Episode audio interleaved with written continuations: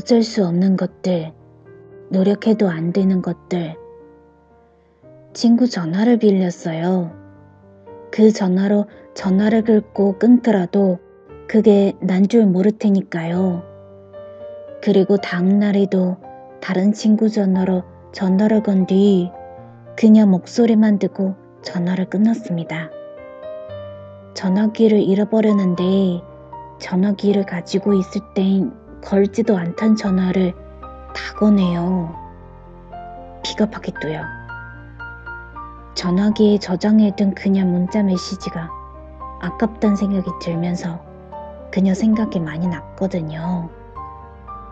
처음 만나고 헤어지고 난 날 밤 나한테 보내준 문자도 생각나고요.